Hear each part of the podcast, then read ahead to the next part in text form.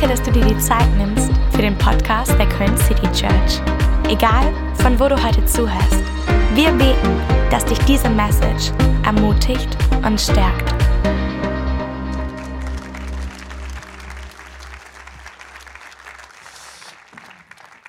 Wow. Frohe Ostern auch von meiner Seite. Mein Name ist Dom. Ich darf auch Teil des Teams sein und es ist super schön, euch zu sehen heute. Geht's euch gut? Yes?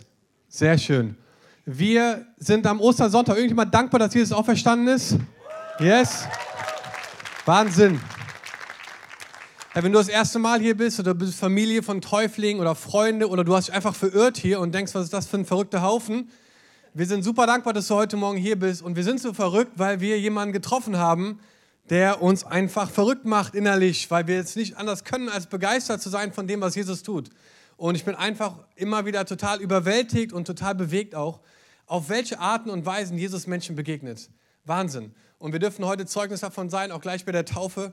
Aber wir wollen heute eintauchen in diese Ostergeschichte und ich möchte dich mit hineinnehmen in das, was damals passiert ist, vor über 2000 Jahren und warum das auch heute noch total die Relevanz hat, einfach für unser Leben in 2019 hier in Köln. Und wir, als wir vor dreieinhalb Jahren diese Kirche gestartet haben in unserem Wohnzimmer, da hatten wir halt ein ganz starkes Verlangen danach, einen Ort zu schaffen, wo Menschen ganz persönlich Jesus begegnen können. Und ich finde es so hammer, dreieinhalb Jahre später zu sehen, was Gott tut und was er macht und wie viele Menschen in Köln einfach schon bei uns waren oder auch hier hinkommen und in andere Gottesdienste sind. Und ich merke, dass Gott gerade ganz viel bewegt in unserem Land. Und es ist Hammer, Teil davon zu sein. Und ähm, wir beenden heute eine Predigtserie, in der wir die letzten Monate waren als Köln City Church. Wir haben eine Predigtserie gemacht, die hieß Jesus ist. Und da war ein langer Strich. Und die Frage war so, wie würdest du diesen Satz beenden? Und jemand hat gesagt, Jesus ist besser als Netflix, das kann man sagen. Wir haben uns Sachen angeguckt wie Jesus ist Gnade, Jesus ist dein Freund. Und wir wollen heute diese Serie abschließen und dafür steigen wir in einen Text ein in Epheser 2, Vers 1 bis 7. Wir starten nächste Woche eine neue Predigtserie, die nennen wir Culture Shock. Kulturschock, vielleicht hast du den auch erlebt, als du heute Morgen hier reingekommen bist. Du dachtest, vielleicht ist ein Kinofilm oder so und hast eine Kirche erlebt. Äh, wir wollen nächste Woche anfangen, eine Serie zu haben über die Werte unserer Church ähm, und einfach was äh, für eine Kirche wir bauen wollen, die Visionen und Träume. Und das wird eine Serie sein, die wir Culture Shock nennen. Aber heute sind wir in Epheser 2, die Verse 1 bis 7. Und da steht, aber wie sah euer Leben früher aus? Ihr wart Gott ungehorsam und wolltet von ihm nichts wissen. In seinen Augen wart ihr tot. Ihr habt gelebt, wie es in dieser Welt üblich ist, und wart dem Satan verfallen, der seine Macht ausübt zwischen Himmel und Erde. Sein böser Geist beherrscht auch heute noch das Leben aller Menschen, die Gott nicht gehorchen. Zu ihnen haben wir früher auch gehört, damals, als wir eigensüchtig unser Leben selbst bestimmen wollten.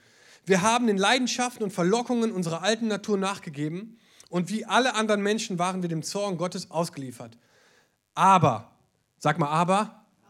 wichtiges Wort hier, aber Gottes Barmherzigkeit ist groß.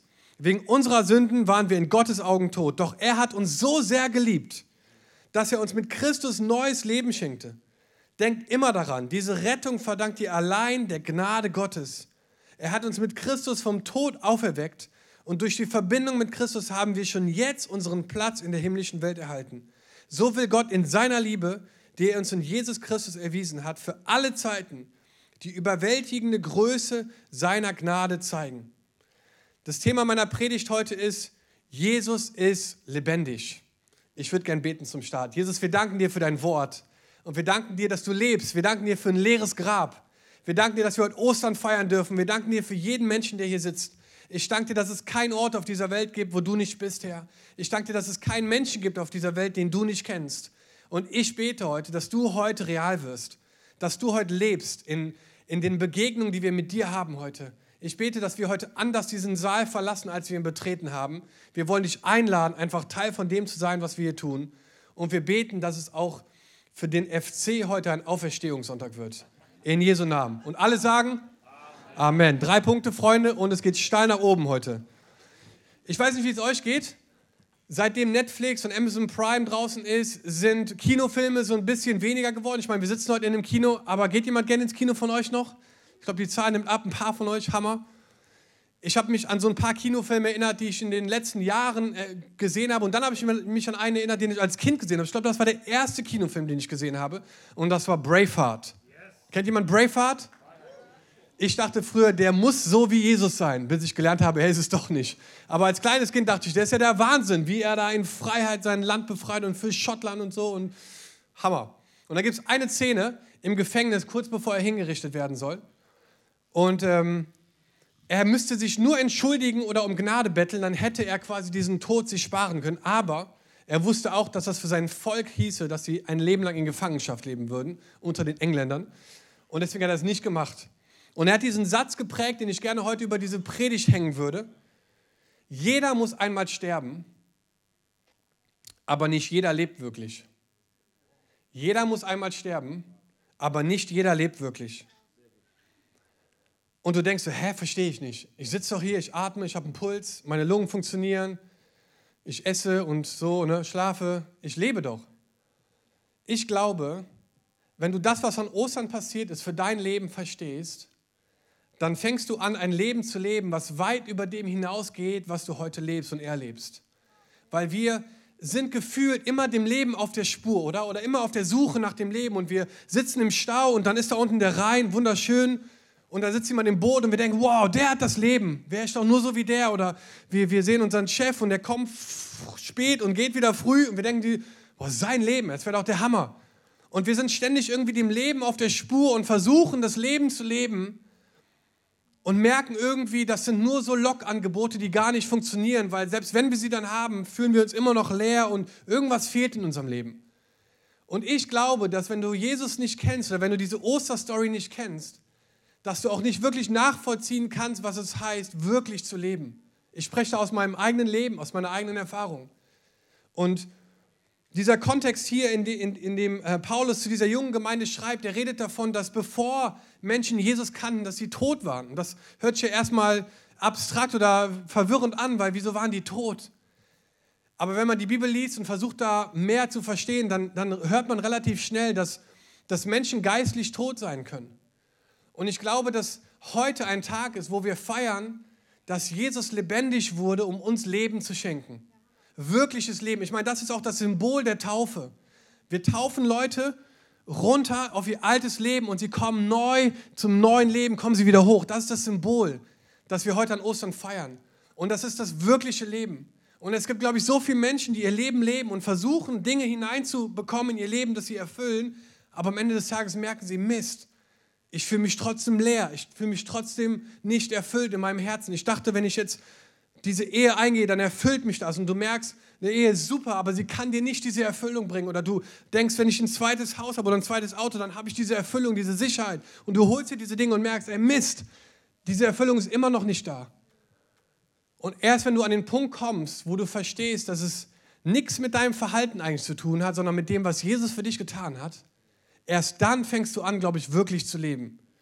Und darüber möchte ich heute reden. Und in diesem Text, in dem wir gelesen haben, da steht, dass wir früher, ne, zu ihnen haben wir früher auch gehört, damals, als wir eigensüchtig unser Leben bestimmen wollten. Wir haben den Leidenschaften und Verlockungen unserer alten Natur nachgegeben. Wisst ihr, Schuld und Sünde ist das, was uns von Gott trennt. Und wir brauchen nicht weit zu gucken in unserer Welt, um zu sehen, dass da Dinge laufen, die nicht richtig sind. Und die beste Definition, die ich gefunden habe für das Wort Sünde ist, das Ziel verfehlt. Und ich glaube, dass wir nicht weit gucken müssen, um zu sehen, dass wir immer wieder das Ziel verfehlen. Wir versuchen zu schießen und wir versuchen irgendwie das Ziel zu treffen, aber wir schaffen es nicht. Und wir, ver wir schießen dran vorbei. Und wir leben nicht das Leben, was Gott wirklich für uns vorbereitet hat. Und dann redet Paulus darüber. Und ich meine, Paulus ist ein spannender Charakter, weil er war nicht immer so, wie er da war. Er war früher einer, der sogar Christen verfolgt hat. Er hat sie eingesperrt, er hat sie gequält, er hat alles Mögliche mit ihnen gemacht. Und selbst als er Christ wurde und angefangen hat, Kirchen zu bauen und ganze Städte zu verändern, hat er gemerkt, dass Sünde immer noch Teil in seinem Leben ist. Und er schreibt in Römer 7, Vers 24, was bin ich doch nur für ein elender Mensch? Wer wird mich von diesem Leben befreien, das von der Sünde beherrscht wird? War nicht sein bester Tag, glaube ich, als er das geschrieben hat. Und er hat gemerkt, das ist so ein Schrei der Menschheit. Ne? Paulus drückt damit aus, dass es total gegenwärtig noch in meinem Leben, dass Dinge passieren, wo ich immer wieder am Ziel vorbeischieße. Und dann beantwortet er quasi seine eigene Frage im nächsten Vers und sagt, Gott sei Dank. Sag mal, Gott sei Dank. Gott sei Dank, Jesus Christus unser Herr. Und Jesus kam auf diese Welt als jemand, der ohne Sünde gelebt hat. Er war der erste, die, der erste Mensch, die erste Person auf diesem Planeten, die ohne Sünde gelebt hat. Und deswegen war er auch der Einzige, der dieses Problem lösen konnte für uns, uns von unserer Schuld und unserer Sünde zu befreien. Und in dem, in dem Text in Epheser steht hier, aber Gottes Barmherzigkeit ist groß. Und ich liebe dieses Aber. Wisst ihr warum? Weil ich liebe es, wenn Gott sich einmischt. Ich liebe es, wenn Gott initiativ wird und einfach handelt. Wisst ihr, Jesus kam nicht zurück, weil wir ihn darum gebeten haben. Oder weil, weil, weil, keine Ahnung, weil wir so ein vorzügliches Leben führen oder so. Jesus kam zurück, das hatte erstmal gar nichts mit dir zu tun. Er kam zurück, weil er Menschen liebt. Ohne dass sie ihn vielleicht zurücklieben. Ich meine, das ist so krass, wenn ich mir das vorstelle, dass Jesus geht diesen Weg, lässt sich kreuzigen für Menschen, wovon er ganz genau weiß, sie werden niemals auf diese Liebe reagieren. Wo ich mir denke, Wahnsinn, was eine Liebe, dass er das gemacht hat für Leute, die das nie erwidern würden. Und er geht diesen Weg und macht diesen Weg frei, damit wir das echte Leben haben können. Aber Gott, aber Gott, in der Bibel steht, als wir noch Sünder waren, starb Jesus für uns. Aber Gott, voller Liebe und Gnade. Aber Gott, ich finde es Hammer. Und Gott ist ein Gott der zweiten und dritten und vierten und fünften Chance. Und auch wenn wir immer wieder das Ziel verfehlen, ist er ein Gott, der uns so sehr liebt, dass er uns immer wieder eine Chance gibt, auch zu ihm zu kommen. Mein Sohn Maxim ist jetzt fünf und äh, wir waren letztens beim Fußballtraining beim SV Weiden, das ist unser Fußballverein, wo wir wohnen. Und wir waren beim Fußballschule, heißt das, noch gar kein richtiges äh, Mannschaft, das ist wie so ein Bienenschwarm. Ne? Da, wo der Ball ist, da sind alle Kinder und dann verschiebt sich so dieser Bienenschwarm und irgendwann sind alle, der ganze Bienenschwarm im Tor und irgendeiner brüllt. So sieht das aus von außen. Und ich saß auf der Tribüne mit einer anderen Mutter und äh, wir haben zugeguckt, wie die dann Torschusstraining gemacht haben. Da war ein Junge und er hat die ganze Zeit daneben geschossen. Ich weiß nicht, wie oft er es probiert hat, aber der hat die ganze Zeit. Und bei jedem Schuss rief die Mutter, die neben mir saß, sehr gut, Jonas, super Schuss. Sehr gut, super Schuss. Und ich dachte mir so, seit wann erlauben wir diese Mittelmäßigkeit? Ne, das war überhaupt kein guter Schuss. Das war grottenschlecht. Äh, warum feuert die den an? Der, und ich dachte mir jetzt, das gibt's doch nicht. Ey. Das war kein guter Schuss. Und war mit mir selber da so in der Diskussion. Und dann trifft Jonas das Tor mit Pfosten und irgendwie so rein und die Mutter springt auf und jubelt. Und ich dachte mir, das kann doch nicht wahr sein. Vom 20. Schuss, natürlich geht irgendwann einer rein. Und ich dachte mir aber, ich glaube, dass Gott genauso auch mit uns ist. Dass wir immer wieder vorbeischießen und immer wieder das Ziel nicht treffen und denken, boah, schon wieder irgendwie nicht das gemacht, was ich mir eigentlich vornehmen wollte und schon wieder das Ziel verfehlt. Schon wieder irgendwo da nicht das gedacht, gesagt, getan, was ich eigentlich wollte. Und Gott dreht sich nicht weg und sagt, alles klar, was bist du für ein schlechter Spieler, du, aus dir wird nie jemand, tschüss, ich suche mir einen anderen Sohn, sondern er nimmt sich den Ball und legt sich den immer wieder vor die Füße, legt sich dir den Ball immer wieder vor die Füße und sagt, hey, probier es nochmal und probier es nochmal, hey, probier es nochmal, probier es nochmal. Ich bin so dankbar, dass Gott ein Gott ist der Gnade und dass er ein Gott ist, der zweite, dritte, vierte, fünfte Chance geben und dass er nicht sagt beim ersten Mal und dann ist vorbei. Und er macht das nicht wegen meinem tollen Gaben oder Talenten, sondern er macht das aus seinem Interesse, weil er Liebe ist. Gott ist Liebe, das ist kein Charakterzug von ihm, er ist Liebe. Er ist Liebe, er kann gar nicht anders. Er kann nicht anders, als den Ball zu nehmen und sich wieder hinzulegen, weil er ist Liebe. Er ist es. Ne, wir lieben vielleicht, aber er ist Liebe. Und das ist so spannend, weil das hat nichts in erster Linie mit uns zu tun, sondern mit dem, was Jesus für uns getan hat. Wisst ihr, das ist ein bisschen so, wie als wenn du Kinder bekommst, nur damit du jemanden hast, der irgendwie dein Haus putzt und deine Rechnung bezahlt. Und auch wenn ich mich irgendwann darauf freue, war das nicht der Grund, warum wir Kinder bekommen haben. Wisst ihr, wenn du Kinder hast, dann ist sogar die Seife schmutzig. Das musst du dir mal vorstellen. Das war auch für mich ein völliger Schock. Aber das ist völlig okay jetzt mittlerweile. Und wir haben nicht die Kinder bekommen und gedacht, boah, wir kriegen Kinder, weil wir das Riesenpotenzial sehen und wir sehen, dass da, was weiß ich, für Leute draus werden, sondern wir haben Kinder bekommen, weil wir einen inneren Wunsch hatten nach Familie. Wir hatten eine Sehnsucht danach, eine Familie zu werden. Und wir haben unsere Söhne geliebt, bevor wir sie das erste Mal gesehen haben. Wir haben sie geliebt und an sie geglaubt, bevor sie überhaupt auf diese Welt gekommen sind. Und ich glaube, dass Gott auch so ist. Wisst ihr, in der Bibel steht, dass er dich geformt hat im, im Mutterleib. Er kennt dich seit deinem ersten Tag. Er hat dich nie aus den Augen gelassen, auch wenn du vielleicht nichts von ihm wissen wolltest und in eine ganz andere Richtung gegangen bist. Gott war die ganze Zeit da. Jeden Schritt deines Lebens, jeden, jede Träne hat er gesehen, die du geweint hast, jeden, jeden Moment, wo du dich gefreut hast, er war immer an deiner Seite. Und Jesus lebt und er ist heute hier. Ich habe ein Zitat gelesen, da stand, Jesus ist nicht gekommen, um schlechte Menschen gut zu machen. Er ist gekommen, sodass Menschen, die tot waren, anfangen können, richtig zu leben. Und ich glaube, das ist die Wahrheit von Ostern, dass wir durch Jesus wirklich leben können. Und nicht nur einfach leben und atmen und arbeiten und essen und dann schlafen und arbeiten, essen, schlafen, arbeiten, essen, schlafen, arbeiten, essen, und irgendwann fallen wir um, sondern dass wir wirklich leben können. Ich glaube, dass Gott Berufung in dich hineingelegt hat. Ich glaube, dass er Visionen und Träume in dich hineingelegt hat. Und die erste große Wahrheit von diesem echten Leben, was Jesus uns gibt, möchte ich dir heute Morgen mitgeben. Und das können wir lesen in Römer 5, Vers 21, da steht, denn so wie bisher die Sünde über alle Menschen herrschte und in den Tod brachte, so herrscht jetzt, sag mal jetzt, jetzt Gottes Gnade. Gott spricht uns von unserer Schuld frei und schenkt uns ewiges Leben durch unseren Herrn Jesus Christus. Herr, ich möchte dir ein Geheimnis sagen. Wir leben ewig. Wir leben ewig. Du bist geboren, um ewig zu leben.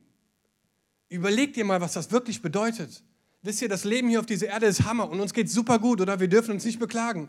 Wir haben ein tolles Leben und wir sind in einem super Wohlstandsland und wir haben super viele Freiheiten, super viele Möglichkeiten. Aber Freunde, unser eigentliches Zuhause ist im Himmel und nicht auf der Erde. Und die Wahrheit von Ostern ist, dass wir ewig leben. Und das ist so ein bisschen wie so ein Schokohase. Ich glaube, ich habe den da vergessen. Ist er da? Ein Schokohase gibt es heute. Wir hatten eine Tradition als ähm, Familie, dass immer an Ostersonntag so ein äh, Stutenzopf auf dem Tisch lag mit einem Osterhase drin. Und ich muss euch sagen, das ist ein kleines Geheimnis aus meiner Kindheit. Meine ganze Kindheit habe ich darauf gewartet, dass dieser Schokohase irgendwann mal endlich komplett gefüllt ist mit Schokolade und nicht immer so hohl ist von innen. Kennt ihr das? Als Kind, ich habe mal reingebissen, war jedes Mal richtig sauer und wollte ihn eigentlich gegen die Wand werfen, weil der war jedes Mal hohl. Und ich dachte mir so, warum ein Schokohase, wenn er innen drin nur hohl ist? Und jedes Jahr aufs Neue habe ich mich gefreut und dieses Jahr wird er auf jeden Fall gefüllt sein. Bis oben hin mit Schokolade. Beiß rein, hol. Möchte jemand haben? Ja? Hier. Guten Appetit. Ist aber hohl von innen. Und ich glaube, dass unser Glaube so hohl wäre wie dieser Schokohase, wenn Jesus nicht wirklich von den Toten auferstanden wäre. Wisst ihr, wenn er im Grab geblieben ist und hätte diesen Schritt nicht gemacht, aufzustehen von den Toten, dann wäre unser Glaube sinnlos. Der hätte keine Bedeutung. Und Jesus kam, damit wir ewig leben können. Wisst ihr, der Tod war ursprünglich überhaupt nicht Teil der Schöpfung. Das muss man sich mal vorstellen. Als Gott diese Welt geschaffen hat, war, war Tod gar nicht Teil davon. Er kam erst in diese Welt mit der Schuld und der Sünde der Menschen. Und er hat versucht, einen Weg zu schaffen, wie Menschen wieder in eine Beziehung zu Gott kommen können. Und er hat alles Mögliche probiert. Und am Ende hat er seinen einzigen Sohn geschickt, damit der ohne Schuld für uns alle bezahlt, die schuldig waren. Und er hat uns nicht nur freigesetzt hier auf dieser Erde, sondern er hat uns ewiges Leben geschenkt. Und Freunde, ich kann es kaum erwarten. Ich freue mich darauf, auf diesen Gedanken einfach ewig zu leben. Es ist Wahnsinn, irgendwann bei Gott zu sein, in seiner Gegenwart.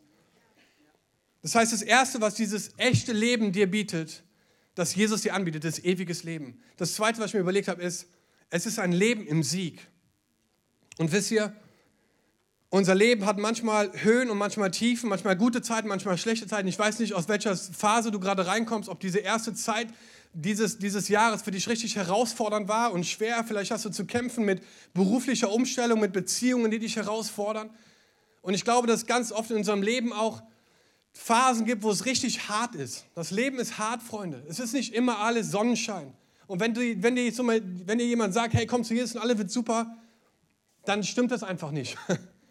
Weil das Leben ist nicht immer super. Und wir als Kirche, wir hatten schon oft auch Zeiten, wo wir für Leute gebetet haben, die körperlich krank waren. Und wir haben auch schon echte Wunder erlebt. Wir haben erlebt, wie Menschen gesund wurden. Übernatürlich geheilt. Das war der Wahnsinn. Aber vor ungefähr zwölf Jahren hat meine Schwiegermama eine Diagnose bekommen, dass sie Krebs hat.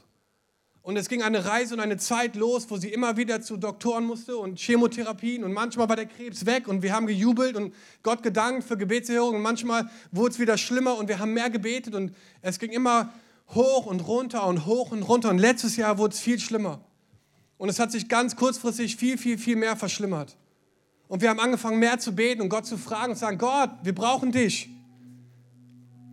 Und es wurde nicht besser. Und ihre Hoffnung und ihr Glaube war so unfassbar beeindruckend, weil sie mir das Gefühl gegeben hat, dass sie überhaupt nicht daran zweifelt, dass selbst wenn es nicht gut ausgeht, dass es eine Niederlage ist. Und ich weiß noch, einer der, der letzten Sätze, so, die sie mir persönlich gesagt hat, war, Dom, ich habe doch alles richtig gemacht, oder? Gott ist so gut. Und kurz vor Weihnachten letztes Jahr ist sie gestorben. Und ich möchte sagen, dass wenn sie geheilt werden würde, wir das als Riesensieg gefeiert haben. Aber der Himmel ist keine Niederlage, Freunde. Der Himmel ist keine Niederlage. Und auch wenn Dinge in unserem Leben passieren, die wir vielleicht nicht nachvollziehen können, nicht mögen, so möchte ich dir einfach sagen, dass wir mit Jesus auf der Siegerseite sind. Und selbst wenn Dinge passieren, die wir nicht nachvollziehen können, und klar waren wir traurig, klar haben wir getrauert und auch immer noch, so weiß ich, dass sie den Kampf des Glaubens gekämpft hat bis zum Schluss. Ich weiß, dass sie bei Jesus ist. Ich weiß, dass wir uns wiedersehen werden, weil wir ewig leben und weil wir mit Jesus auf der Siegerseite sind. Und die Bibel nennt den Tod unseren, unseren letzten Feind. Und dieser Feind ist größer als Krankheit und als Zweifel und als Sünde und als Armut und Leid. Und genau diesen Feind hat Jesus besiegt. Und deswegen sind wir mit Jesus auf der Siegerseite. Wir haben gewonnen, Freunde. Der Preis ist bezahlt. Komme, was wolle in unserem Leben. Ob Höhen oder Tiefen, ob Armut, ob Reichtum, ob Krankheit oder Gesundheit. Wir sind auf der Siegerseite. Das füllt mich mit Glaube, das füllt mich mit Hoffnung, das füllt mich mit der inneren Gewissheit, da ich sage, komme, was wolle Jesus. Ich weiß, dass ich eines Tages vor meinem König stehen werde. Und ich werde ihm in die Augen gucken und sagen, hey Jesus, ich habe mein Bestes gegeben. Ich habe meine Gaben und Talenten so eingesetzt, wie, wie ich gedacht habe, dass ich sie am besten einsetzen kann. Und ich freue mich auf den Moment, wenn er sagt, hey, Hammerdom, nimm Platz. Der letzte Vers hier in diesem, in diesem Kapitel, da steht nämlich, er hat uns, Vers 6, mit Christus von den Toten aufgeweckt und durch die Verbindung mit Jesus haben wir schon jetzt unseren Platz in der himmlischen Welt erhalten. Wow! Ihr habt schon jetzt einen Platz erhalten. Genauso wie jeder Platz hier nummeriert ist, so habt auch ihr einen Platz mit Gott jetzt schon erhalten. Und ich habe darüber nachgedacht, über diese, über diese Art von Gemeinschaft, weil da steht Platz. Und an einem Platz steht man nicht, an einem Platz sitzt man. Und stehen hat was mit Handlung zu tun, mit Aktivität, mit Initiative, aber sitzen, sitzen hat was mit Gemeinschaft zu tun und sitzen, finde ich, ist auch eine Art von Regieren. Wisst ihr, wer sitzt? Könige sitzen und Kaiser sitzen oder haben gesessen. Und Jesus sitzt heute auf einem Thron. Und da sind Millionen von Engeln die ihn anbeten und die ihn preisen, die ihm Lieder singen, die sagen, heilig, heilig, heilig, heilig ist der Herr allmächtig. Heilig, heilig. Und Jesus sagt zu dir, hey, hier ist ein Platz für dich, setz dich neben mich. Und ich denke mir so, wow, aber Gott. Und er sagt, hey, setz dich. Aber du kennst, du weißt doch, ah, setz dich. Aber ich habe gestern, du, setz dich. Und ich möchte dich ermutigen einfach, dass Christsein nicht im Stehen beginnt, sondern im Sitzen. Dass du verstehst, dass Gott alles bezahlt hat für dich und dass du dich setzen darfst. Und zwar in seine Gegenwart, an seine Seite. Weißt du, was das für eine Ehre ist? Dass der Schöpfer dieser Welt dir einen Platz anbietet, an seiner Seite. Ich finde das der absolute Wahnsinn. Ich möchte dich ermutigen heute an Ostersonntag. Jesus ist auferstanden, damit wir das echte Leben leben können. Ein Leben in Ewigkeit, ein Leben im Sieg und ein Leben an Gottes Seite. Und wenn wir das anfangen zu leben, dann ändert sich die Art und Weise, wie wir Entscheidungen treffen. Es ändert sich die Art und Weise, wie wir Geld ausgeben und Beziehungen leben und Entscheidungen treffen und alles Mögliche. Ganz viel in unserem Leben ändert sich aufgrund dessen, dass Jesus auferstanden ist, dass er uns echtes Leben schenkt. Vielleicht können wir mal aufstehen zusammen. Ich würde gerne beten für euch.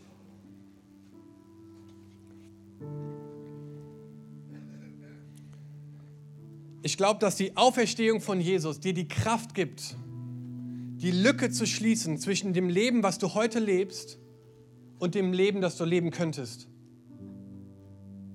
Und ich wünsche mir, dass du heute in das Leben hineinkommst, was Gott für dich vorbereitet hat. Es ist so ein Abenteuer, wenn Gott das Lenkrad in der Hand hat. Er führt dich an Orte und zu Menschen und in, in Beziehungen und an, in Situationen, wo du niemals gedacht hättest, dass, dass das möglich ist und dass Gott dich da einsetzt. Und ich würde gerne einfach für euch beten, die ihr schon vielleicht lange mit Jesus unterwegs seid, dass ihr eine neue Perspektive bekommt. Dass Jesus gestorben ist, damit du ewig leben kannst, damit du auf der Siegerseite bist und damit du deinen Platz einnimmst. Und Jesus, ich danke dir dafür. Ich danke dir, Jesus Herr, dass du uns einen Platz an deiner Seite gibst, den wir jetzt schon einnehmen dürfen. Jesus, wir lieben deine Gegenwart und wir lieben es einfach, mit dir unterwegs zu sein. Ich danke dir, dass du Leben schenkst. Und vielleicht bist du heute Morgen hier und du kennst Jesus gar nicht. Vielleicht hat dich jemand überredet, vielleicht hat dich jemand bestochen, mit einer Popcorn und einer Cola in den Gottesdienst zu kommen.